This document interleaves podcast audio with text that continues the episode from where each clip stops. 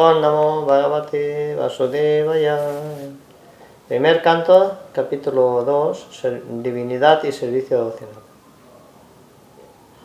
Vyasa Uvacha Iti Samprasna Sankhristo Vipranam Ramahar Sanim Pati Puja Vachastesam Pavaktum Upachakrami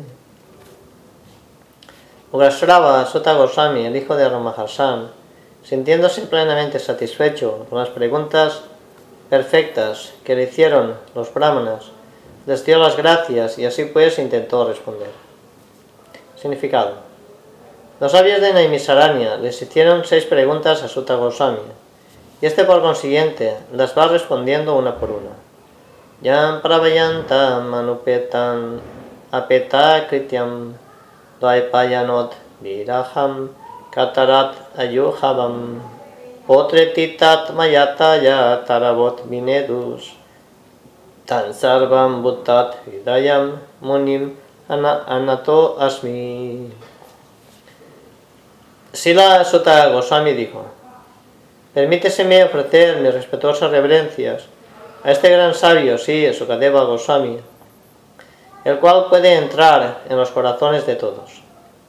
Cuando él se fue para adoptar la orden de vida de renunciante, Sanyas, abandonando el hogar sin someterse a la reformación del cordón sagrado o de la ceremonia que usaron las castas superiores, su padre Vyasadeva, temiendo estar separado de él, exclamó, ¡Oh, hijo mío! Mas en verdad, al apesadumbrado padre solo le respondió el eco de los árboles, que estaban absortos en los mismos sentimientos de separación. Significado, por su gracias y la plata.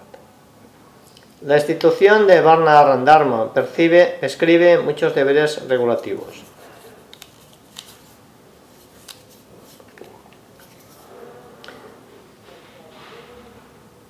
que han de observarse así los seguidores. Dichos deberes estipulan que el candidato deseoso de estudiar los Vedas debe de acercarse a un maestro espiritual genuino y pedirle que lo acepte como su discípulo. El cordón sagrado es el signo que llevan aquellos que son competentes para estudiar los Vedas con el Acharya, o el maestro espiritual genuino. Sri Sukadeva Goswami no se sometió a dichas ceremonias purificatorias debido a que era un alma liberada desde su mismo nacimiento. Por lo general, el hombre nace como un ser ordinario y mediante los procesos purificatorios nace por segunda vez. Cuando él ve una nueva luz y busca una guía para progresar espiritualmente, se acerca a un maestro espiritual para ser instruido en los Vedas. El maestro espiritual acepta únicamente como discípulo al indagador sincero y le da el cordón sagrado. De esta forma el hombre se convierte en un nacido por segunda vez, on duilla. Después de cumplir con los requisitos del duilla, se convierte en un vipra. Un vipra es un brahmana competente y llega así a comprender así el absoluto, siguiendo así progresando más y más en la vida espiritual, hasta que alcanza la etapa Vaisnava. La etapa Vaisnava constituye el nivel del posgrado del brahmana. Un brahmana progresivo debe necesariamente volverse un Vaisnava, pues un Vaisnava es un brahmana erudito y autorizado. Srila Sukadeva Goswami era un Vaisnava desde el comienzo, por lo tanto no había necesidad alguna de que él se sometiera a todos los procesos de la institución Varna En fin de cuentas, el objetivo del Varna Dharma es convertir al hombre vasto en un devoto puro del Señor, es decir, en un Vaisnava. Así pues, todo aquel que se vuelve un Vaisnava aceptado por Vaisnava de primera clase o Vaisnava Uttamadikari ya se considera que es un Brahmana, sin tener en cuenta su nacimiento o acciones pasadas. Si Chaitanya Mahaprabhu aceptó este principio y reconoció a Sila Haridas Thakur como la charia del santo nombre. A pesar de que Sila Haridas Thakur apareció en una, familia musulmana, en conclusión Sukadeva Goswami era un Vaisnava de nacimiento. Por consiguiente, el brahmanismo estaba implícito en él. Él no tuvo que someterse a ninguna clase de ceremonia. Cualquier persona de bajo nacimiento, sea Kirata, Juna, Andra, Polinda, Pulkasa, Vira, Sumba, Yavana, Casa o más bajo, puede ser liberado y elevado a la más alta posición trascendental, por la misericordia de los Vaisnavas. Sela Sukadeva Goswami era el maestro espiritual de Sisuta Goswami, quien en consecuencia le ofrece sus respetuosas reverencias antes de comenzar a dar las respuestas a las preguntas de los sabios de Naimisaranya. Yasvanubhavan kilasuti ekam adhyatma dipam atiti satam tamo andam sasasina sasarinam karunayahat puranagyam tamyasa sunam upayamit gurum moninam Permíteseme ofrecerle mis respetuosas reverencias a él, Sila Sukadeva Goswami, el maestro espiritual de todos los sabios, el hijo de Vyasadeva quien por su gran compasión para con esta gente muy materialista, que lucha por atravesar la región más oscura de la existencia material, habló este suplemento muy confidencial de la crema del conocimiento védico, después de haberlo asimilado personalmente por la experiencia. Significado. En esta ocasión, Sila Sutta Goswami prácticamente resume toda la introducción del Srimad Bhagavatam. El Srimad Bhagavatam es un comentario natural y complementario de los Vedanta Sutras. Los Vedanta Sutras o los Brahma Sutras fueron recopilados por Vyasadeva con miras a presentar únicamente la crema del conocimiento védico. El Srimad Bhagavatam es el comentario natural acerca de esa crema. Sela Sukadeva Goswami era un maestro que había comprendido perfectamente el Vedanta Sutra.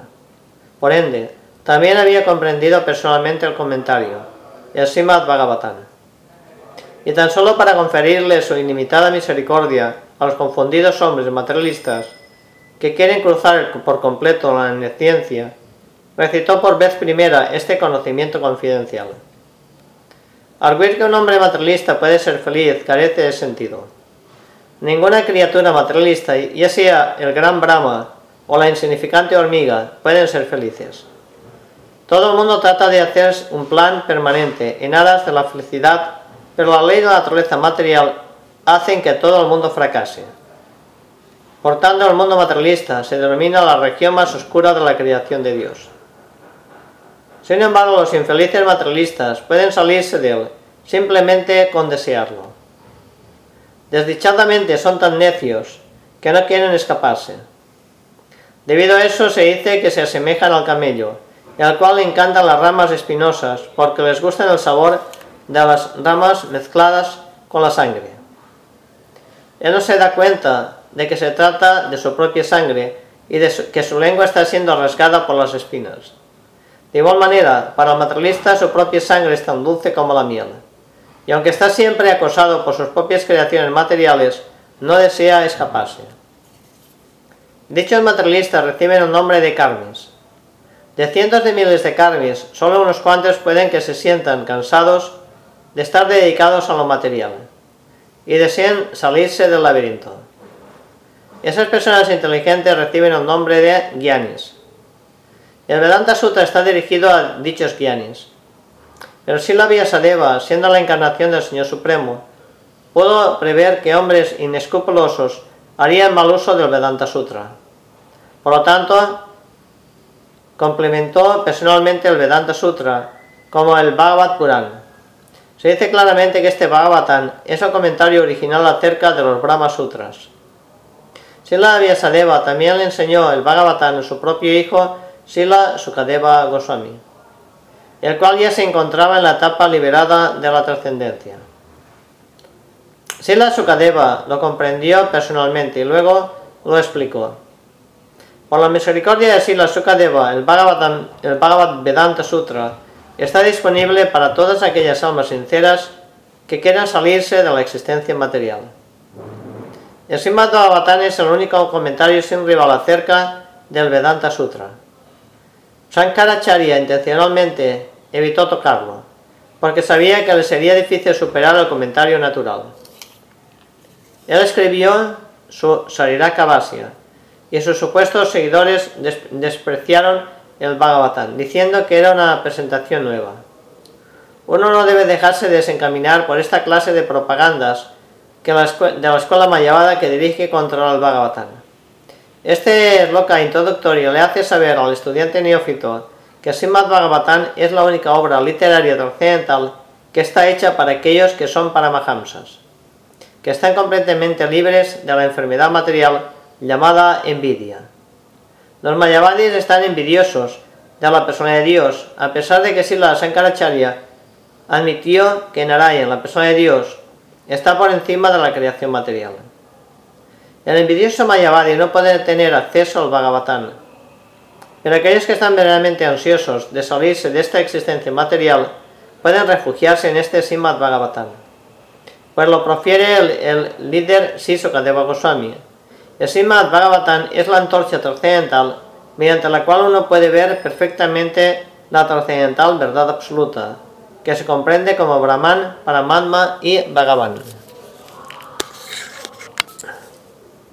Narayana Namaskritya Narayan Chaiva Narotaman Devin Saraswatim Vyasam Tatoyaya Mudirayet Antes de recitar este Simad Bhagavatam, que es el verdadero medio de conquista, uno debe de ofrecer reverencias a la persona de Dios Narayan, a Nara Narayan Rishi, el ser humano supremo, a la madre Saraswati, la diosa del conocimiento, y a Sila Vyasadeva, el autor.